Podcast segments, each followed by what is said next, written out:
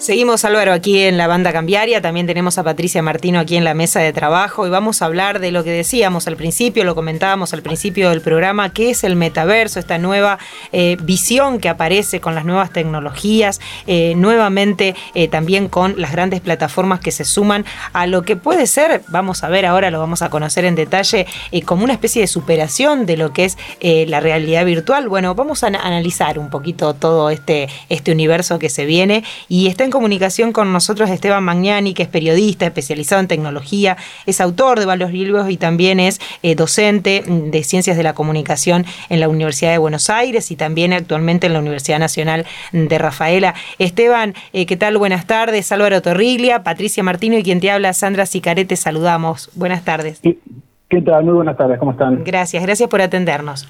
No, por favor. Eh, Esteban, bueno, la, primera pregunta eh, tiene que ver con justamente este cambio que ha hecho Facebook hacia esta plataforma Meta que promete ser un salto con respecto este, a lo que era en su momento Facebook. Eh, preguntarte un poco de qué se trata y qué es lo que significa también este, este cambio. Sí, lo, lo, que hizo Mark Zuckerberg fueron dos anuncios en realidad. Uno vinculado a la forma de organización de la empresa, de la corporación, marco que va a ser Meta. Adentro de Meta va a estar Facebook, Instagram, WhatsApp, el proyecto de Oculus Rift. Y también dentro va a estar este nuevo anuncio del desarrollo del metaverso, este espacio virtual inmersivo que reemplazaría a Internet según las promesas de Mark Zuckerberg. Esto, este mundo, digamos, ya existe desde hace tiempo en la ciencia ficción. No sé si vieron películas como Ready Player One, Después eh, hay, varios clásicos donde se habla de un espacio absolutamente inmersivo, donde uno se mueve y actúa y tiene un traje, digamos, anteojos, auriculares y todo, que van registrando los movimientos físicos que hace la persona, o mejor aún, digamos, ya en más ciencia ficción directamente toma las señales del cerebro y en vez de realizar el movimiento físicamente, ese, esa señal se va hacia el avatar que está en ese mundo virtual y le dice qué es lo que tiene que ir haciendo. ¿Sí? Esa es la promesa de Mark Zuckerberg, que es algo que siempre estuvo en la fantasía, es algo que yo diría que está bastante lejos de lograrse técnicamente, mm. que muy probablemente no se logre eh, en los próximos años y seguramente no se va a lograr para la mayoría de la población. las necesidades técnicas para lograr algo así son enormes, ¿no? Necesitas una capacidad de procesamiento enorme, mucha velocidad, necesitas dispositivos, hardware muy, muy costoso. Pensá que necesitaremos como mínimo un traje que registre todos nuestros movimientos. Hay algunos sustitutos, no, necesariamente un traje, también hay, hay, sistemas de escaneo de los movimientos del cuerpo.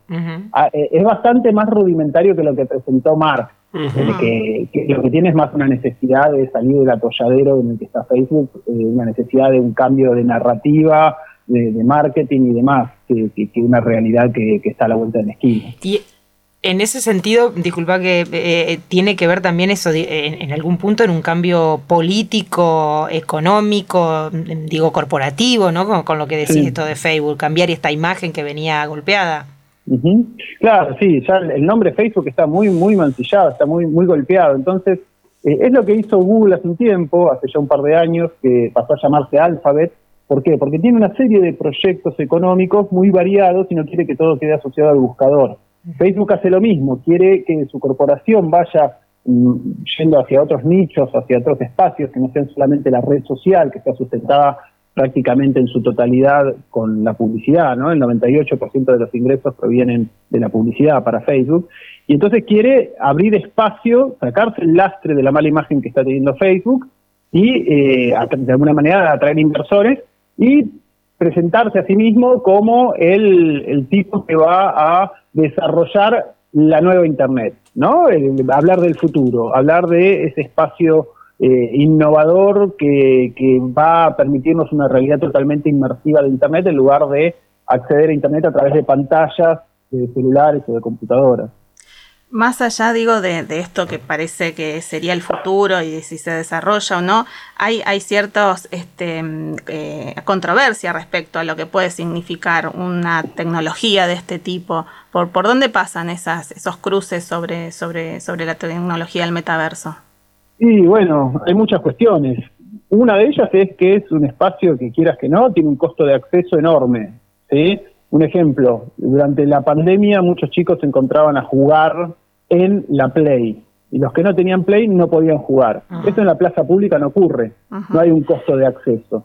Después es un espacio privatizado, es un espacio donde se registran las actividades de quién habla con quién, todo eso genera datos que se monetizan. Si ya eh, todo lo que hacemos prácticamente en, en, los dispositivos como los celulares o las computadoras queda almacenado, se va eh, informando a las corporaciones sobre qué es lo que estamos haciendo y eso permite hacer perfiles muy detallados de las personas y también eh, eso da herramientas para tener mucha más capacidad de influir en el comportamiento de las personas, ya sea para una compra o para incidir en su política o para instalar discursos de odio. Entonces, se amplifica también ese potencial. Eh, Zuckerberg habla de interoperabilidad, es decir, que sea un espacio como Internet. Internet tiene protocolos abiertos, la web, mejor dicho, tiene protocolos abiertos, y eso permite que cualquiera se pueda sumar y hacer su página web sin problema y todos la van a ver igual desde su navegador. Cosa que no ocurre cuando vos usás, por ejemplo, una app nativa en el celular para, qué sé yo, llamar un taxi. Llamar a un, o solamente podés llamar al de la empresa. Entonces él habla de interoperabilidad, pero no dejan de ser espacios privatizados por muchas empresas y que van a tomar muchos datos de lo que hacemos ahí. Cuando uno tiene unos anteojos eh, de realidad virtual, lo que permite ese anteojo es saber hacia dónde está mirando la persona incluso, cosa que en la pantalla todavía no se logra. el nivel de detalle de datos que se puede lograr es muchísimo mayor. Eh, esas son algunas de las objeciones que, aparecen en primer lugar. Aparte, bueno, la, gran pregunta es, ¿y qué necesidad hay? Claro, ¿por qué? ¿Para qué? Decir, sí, te sentís como en el mundo real, sí, pero en el mundo real ya estoy, ya accedo en el mundo real. Eh, vas a sentir como si jugaras al ping pong con otra persona. Bueno, pero puedo jugar al ping pong con otra persona. La cuestión no es ponerlo ahí en el metaverso, sino que haya mesas de ping pong en las plazas para que la gente pueda jugar e interactuar. No hace falta invertir, como propuso él, 10 mil millones de dólares para lograr algo que ya en el mundo real básicamente se puede hacer. El tema es que eso es una necesidad empresaria, no es una necesidad de la sociedad. Al mismo tiempo, mm. eh, esa, eh, es súper atractivo, obviamente. Mm. Todos vamos a querer probar una cosa así que engaña nuestros sentidos y nos hace sentir en un mundo paralelo. Mucho más si el mundo real en el que estamos no nos gusta demasiado. No, claro. Es un escape, digo eso, ¿no? También una forma de escaparte del mundo real que por ahí no te gusta. Sí, bueno, ese es, ese es lo que se dice mucho en, en los libros de ciencia ficción. ¿Por qué hay tanta necesidad de ese mundo virtual? Porque ese mundo virtual es limpio, eh, las cosas funcionan, los límites eh, son, son eh, mucho más inalcanzables, digamos, es, todo, todo mucho más posible, podés volar, podés hacer cosas que en el mundo real por ahí tenés un nivel de frustración donde no te alcanza ni para, para comprarte la comida. Eh, y en ese sentido creo que también encaja, es como otra, a ver, Elon Musk propone ir a Marte porque este mundo no está funcionando y hay que colonizarlo porque el planeta no da para más. Bueno, Zuckerberg está diciendo, mudémonos al mundo virtual, de alguna manera. Hay, hay otras compañías también, ¿no? Que se están sumando. Microsoft anunció también que estaría metiéndose en el tema del metaverso. Eh, otras, otras empresas grandes, empresas y corporaciones, ¿no? Todas van por el mismo camino, ¿pensás? Eh, sí, porque lo que buscan es esto, eh, sumarse a este potencial nuevo Internet que, llegará en, en, el futuro. Y después, en la medida en que empieza a traer suficientes usuarios, la presión social para participar es muy grande. ¿Sí? Esto es, eh, si vos no estás en Facebook, posiblemente no te enteres de las fiestas. Si no estás y no usas herramientas de Google, posiblemente no puedas trabajar eh, ni hablar en tiempos de pandemia porque no accedes al Drive. Eh, si no estás en Instagram, por ahí no puedes vender tus productos y, así sucesivamente. Entonces, si realmente va a ser un espacio que va a estar habitado, todas las empresas necesitan estar ahí y no se lo pueden perder. Vos decías que, eh, eh, que da el, muchas de las herramientas, digamos, que se necesitan para esto todavía faltan mucho en desarrollarse, digamos. Eh, ¿le, ves, le, ¿Le ves como algo en el, en el futuro inmediato aplicable esto? ¿Hasta, ¿Hasta dónde? O sea, ¿hasta dónde se va a desarrollar si se va a desarrollar el metaverso, no? No, algo hay ya, porque el Oculus Rift existe, ¿no? Que es uno de los proyectos por los cuales se está trabajando Facebook desde hace tiempo, eh, hay juegos que son en el mundo virtual, no son, eh, no tienen ese nivel de falta de fricción, no son tan perfectos como en el video que mostró Zuckerberg, obviamente, pero algo de eso funciona. Eh, qué sé yo, para poder jugar al ping pong como se muestra en ese video, con alguien que esté en Japón, necesitas una capacidad de procesamiento de los movimientos, de velocidad de transmisión de los datos y todo que, es muy difícil. Te impones un, un juego muy rápido, ¿no? Y que personalmente me gusta más jugar en, el mundo real. pero, bueno, por ahí es porque mm, tengo una mirada algo chapada a la antigua. Pero igual, a ver, la tecnología viene prometiendo la nueva justamente tecnología que va a resolver los problemas de la humanidad. Internet iba a democratizar, las redes sociales nos iban a poner en un lugar de igualdad con respecto a todos los demás. Eh, bueno, ahora la gran promesa está todo se hace sobre blockchain, que va a resolver también el hambre, la pobreza, y, en realidad son más bien necesidades corporativas. Eh, yo, con todo el tiempo que uno supuestamente se ahorra gracias a, a la web, a internet y demás, eh, ¿qué pasó? ¿Dónde está ese tiempo? Yo no, yo no veo a la gente más tiempo tomando sol en las plazas. Ah.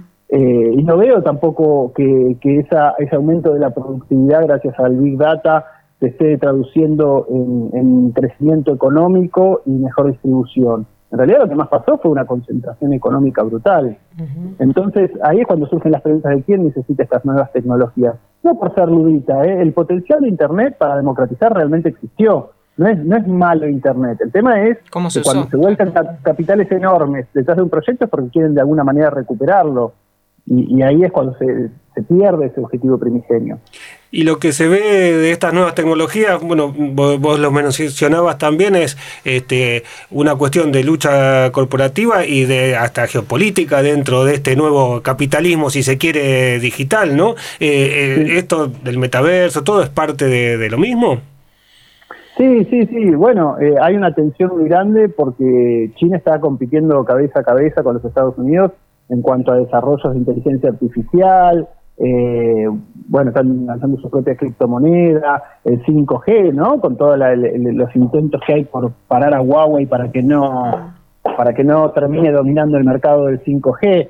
Y lo que estaba diciendo en su momento eh, Zuckerberg explícitamente es no nos vayan a regular a nosotros en los Estados Unidos porque si no los chinos nos ganan la carrera tecnológica y va a ser mucho peor. Y lo que está pasando en estos últimos meses, o ya casi más de un año, es que en China también están disciplinando a las grandes tecnológicas que estaban teniendo su proyecto económico, político y social propio, por fuera de el que estaba marcando en el caso de China el Partido Comunista. Entonces, eh, se ve que estos monstruos crecieron tanto que eh, está el, peligro de que se los coma. En Estados Unidos esa señal de alarma se prende con la victoria de Trump, con Cambridge Analytica y demás, cuando se dan cuenta de que el poder de las redes sociales es enorme y que pueden influir de manera suficientemente significativa en la elección como para generar un resultado que nadie esperaba dentro del establishment. Republicano y demócrata, nadie se esperaba que un Trump pudiera ganar. Y perdió en cantidad de votos, pero quirúrgicamente logró llegar a los lugares que necesitaba ganar para terminar teniendo más electores. y, en, y en China es más bien por el lado de las criptomonedas donde, donde esto está despertando más inquietud, ¿no? Sí, lo que hizo China en los últimos años fue primero prohibir la circulación de las criptomonedas y en los últimos meses prohibió el minado por las consecuencias ecológicas que tiene y por la inestabilidad que genera en el sistema económico pero están desarrollando su propia criptomoneda, que es una criptomoneda oficial, que sería como el equivalente del dinero generado por el Estado, eh, para simplificar las transacciones.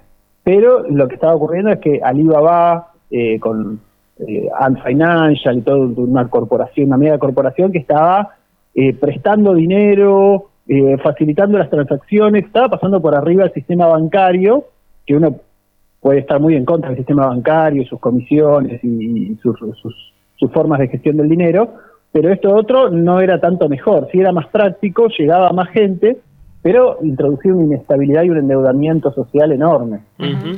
¿Algo, parecido de lo que puede verse acá en la Argentina también con el desarrollo de la fintech, con el tema del endeudamiento a los sectores populares y demás a través de la facilitación de esas, de esas herramientas? Y yo no soy economista, pero mi percepción es que sí. Digamos, toda la serie de, recursos que utiliza el Mercado Libre para mantener el dinero dentro de la caja negra de su plataforma eh, implica un control sobre recursos enormes, incentivos para que el dinero se mantenga ahí. ¿Qué pasa con ese dinero real mientras tanto? Ah. Eh, qué sé yo, si vos sacás el dinero antes de determinado tiempo te cobran una comisión, entonces terminás pagando con, con Mercado Pago. Eh, el negocio financiero es enorme y, a ver, cuando las redes sociales eh, llegan al mundo, eh, los medios de comunicación masiva tradicionales no lo ven como un enemigo, dicen que bueno, vamos a poder, nos va a leer mucha más gente.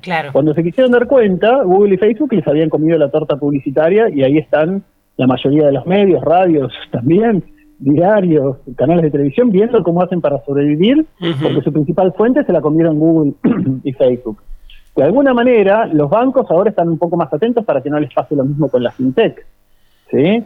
Eh, cuando Facebook salió a decir que iba a sacar su propia criptomoneda, imagínate, adentro de Facebook, que es una caja negra sobre la cual no hay ningún tipo de organismo de control, se iban a producir transacciones por fuera de la mirada de, los sistemas impositivos, eh, incluso de seguridad, narcotráfico, lo que fuera. Eh, y los bancos salieron a decir que no. A mí me parece salvar todo lo que viene de la tecnología simplemente porque es nuevo y es moderno y es más práctico me parece muy peligroso, porque obviamente hay modelos de negocios atrás y los modelos de negocios se pueden analizar en base a los parámetros que, siempre se analizaron y hay que tratar de entenderlos antes de que sea demasiado tarde. Y, esto yo sé que es una pregunta eh, muy difícil de, responder, pero eh, ¿en dónde crees que termina esto, digamos, de, la influencia de las grandes plataformas, de esta presencia eh, casi omnipresente de, de, lo digital en la economía? Va, hacia una regulación? ¿Va a ser imposible hacerlo? Bueno, hay señales desde Snowden esta parte, yo creo que, como te decía, el, punto de inflexión fue Cambridge Analytica, de, hay señales de que hay una tensión, ¿no? Hay un sistema político que está viendo cómo reaccionar eh, antes de que sea demasiado tarde y ya no le puedan poner eh, límites. La cantidad de plata en lobby que ponen estas grandes empresas es brutal. Son mil, millones y millones de dólares para influenciar y de alguna manera tienen representantes, sobre todo en los Estados Unidos, que es donde se pueden llegar a tomar las decisiones. Porque imagínate si nosotros como Argentina quisiéramos regular eh, Facebook o quisiéramos regular eh, Google, ¿sí? ¿Qué, es lo que hacen en, en el sesgo de lo que muestran como resultados, sobre los discursos de odio, eh, los mensajes más tóxicos, no tenemos prácticamente ninguna posibilidad. De hecho, Facebook mismo, la mayor parte de sus, de sus moderadores, están dedicados, el ochenta y pico por ciento de sus moderadores, están dedicados a lo que ocurre eh, en, cuanto a los discursos de odio en los Estados Unidos. El resto del mundo no les importa demasiado. Lo que el, costo es de relaciones públicas. O sea, en India ahora está habiendo una circulación de, mensajes de odio que es tremendo y que puede terminar haciendo estallar eh, procesos históricos que, que, está amplificando, ¿no? Bueno, nosotros, no, nosotros no, no, nos, no nos alejemos mucho, digo, porque podemos llegar a, vivir algo parecido. Sí, eh, somos una sociedad todavía no tan violenta, igual la India tampoco lo es en realidad, pero, pero sí, se va incrementando y se va potenciando. O sea, cuando en Estados Unidos asaltan el Capitolio, no fue por tres mensajes que salieron ese día. Eso es un proceso acumulativo de eh, mensajes de odio generados a propósito por algunos sectores, sobre todo vinculados a Trump, pero amplificados y muy bien, eh, y se explotó muy bien eh, a los algoritmos de Facebook para amplificarlos y detectar a las personas influenciales e ir empujándolas hacia una radicalización, en algunos casos delirante, como el, tipo este que, llega adentro del Capitolio con, el sombrero y, y, convencidos, por ejemplo, el otro día hubo una manifestación en Dallas de gente, una manifestación de 400, 500 personas, no, no una cosa masiva, de gente que esperaba la resurrección del hijo de Kennedy, de JFK. Estaban esperando la resurrección, había circulado por las redes y bueno, de los miles a los que llegó, algunos delirantes fueron y esperaron la resurrección y cuando no ocurrió, simplemente creyeron en otra explicación. ¿Mm? esta, vocación de, la, de las redes por, eh, eh, por, por alimentar los eh, los discursos de odio? ¿Es una cuestión de identificación o es simplemente porque paga en usuarios o, o, económicamente? Mm.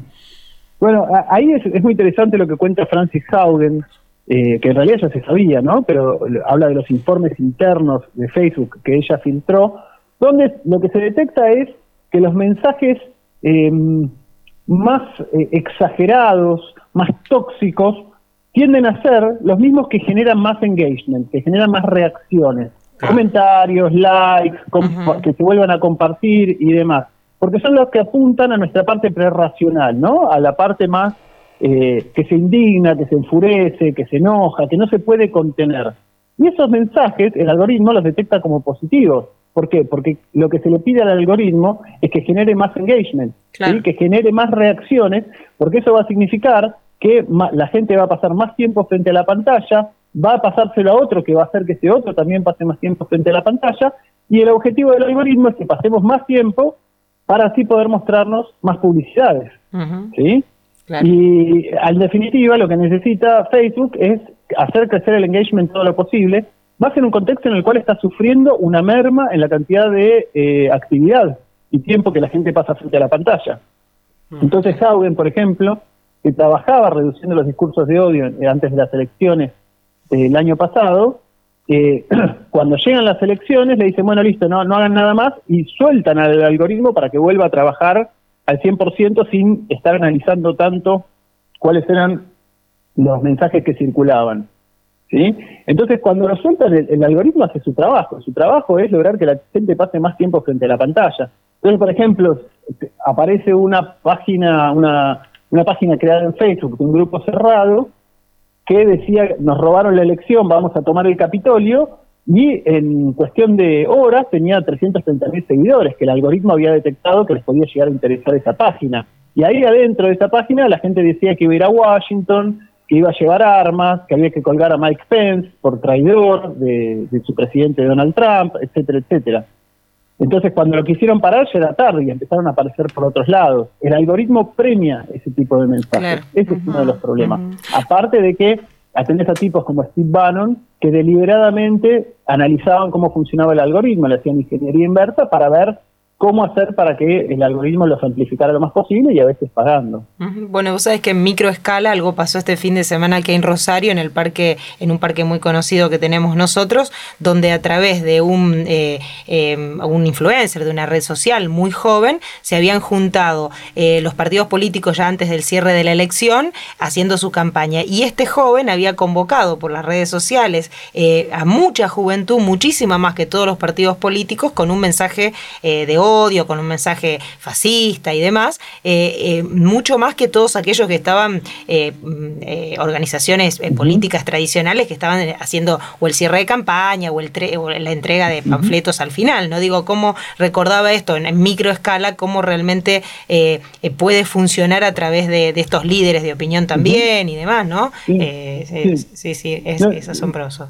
Y no, hay que olvidarse de que la política sigue existiendo, digamos, el caldo de cultivo para el éxito de ese tipo de mensajes es una población muy fuertemente desilusionada, muy frustrada, eh, muy desconfiada. Todos los discursos antivacunas nacen eh, originariamente de gente que desconfía de las grandes farmacéuticas, con razón, pero después se van potenciando y se van radicalizando y van como perdiendo el rumbo, ¿no? Se van, se van eh, entonces, cuanta más gente vos tenés eh, enojada, insatisfecha y demás, más fácil es activarla, darle los estímulos necesarios para que tenga determinado comportamiento. Y con respecto a lo que decís, por ejemplo, me hace acordar durante la campaña del 2016, eh, la, injerencia rusa que, de la que tanto se habló en la campaña de los Estados Unidos, que los mismos eh, personajes armaron grupos pro-musulmanes y anti-musulmanes en Texas y convocaron a una marcha para el mismo día, a la misma hora, en el mismo lugar. Mm. o sea, lo que querían era generar lío, ¿no? No, era que estaban a favor de los musulmanes en claro, contra. en contra, claro, exactamente. Esteban, la verdad que ha sido una charla maravillosa. Bueno, eh, mucho vamos a tener para hablar, así que eh, por supuesto eh, te vamos a convocar en la, medida que vos siempre puedas hacerlo y ha sido un gusto poder, poder tener este diálogo con vos. No, cuando quieran eh, estoy disponible. Eh, eh, un, paso una especie de chivo. Dale, sí, sí. Sobre estos temas hablo mucho en La Jaula del Confort, que es mi último libro, y es un libro que tiene una licencia Creative Commons, así que se puede descargar, se puede usar en las escuelas, se puede fotocopiar y demás sin, sin transformarse en pirata. Ah, bien. Ah, bueno, La Jaula del Confort, entonces. Sí, está en mi blog y bueno, también existe en papel para los que les gusta en papel, ese sí se compra porque es material. Sí, sí, obvio. El otro no. Ah, bueno, bueno, sí, por supuesto lo vamos a difundir también en nuestras redes sociales. Gracias por tu tiempo, Esteban. No, por favor, un placer. Hasta la próxima. Así pasaba Esteban Magnani, que es periodista especializado en tecnología, autor, bueno, de varios libros. Recuerden, si quieren bajarlo, este pueden hacerlo, La Jaula del Confort. Él también es docente en la Universidad de Buenos Aires, también es docente en la, perdón, en la Universidad Nacional de Rafael, actualmente es docente en la materia de comunicación digital. Así que, bueno, eh, excelente charla, un poco para analizar lo que se viene, Álvaro Patricia. Digo, esto del metaverso no es un verso, sino que en realidad va a venir y para quedarse, imagino, pero con lo que él decía, con todo lo que falta todavía y con estos riesgos de em, pronunciar la desigualdad de alguna manera. Exactamente, bueno, veremos qué pasa. Exacto, bueno, sigamos aquí en la banda cambiaria en un ratito con más. Quédese en los podcasts de la banda cambiaria.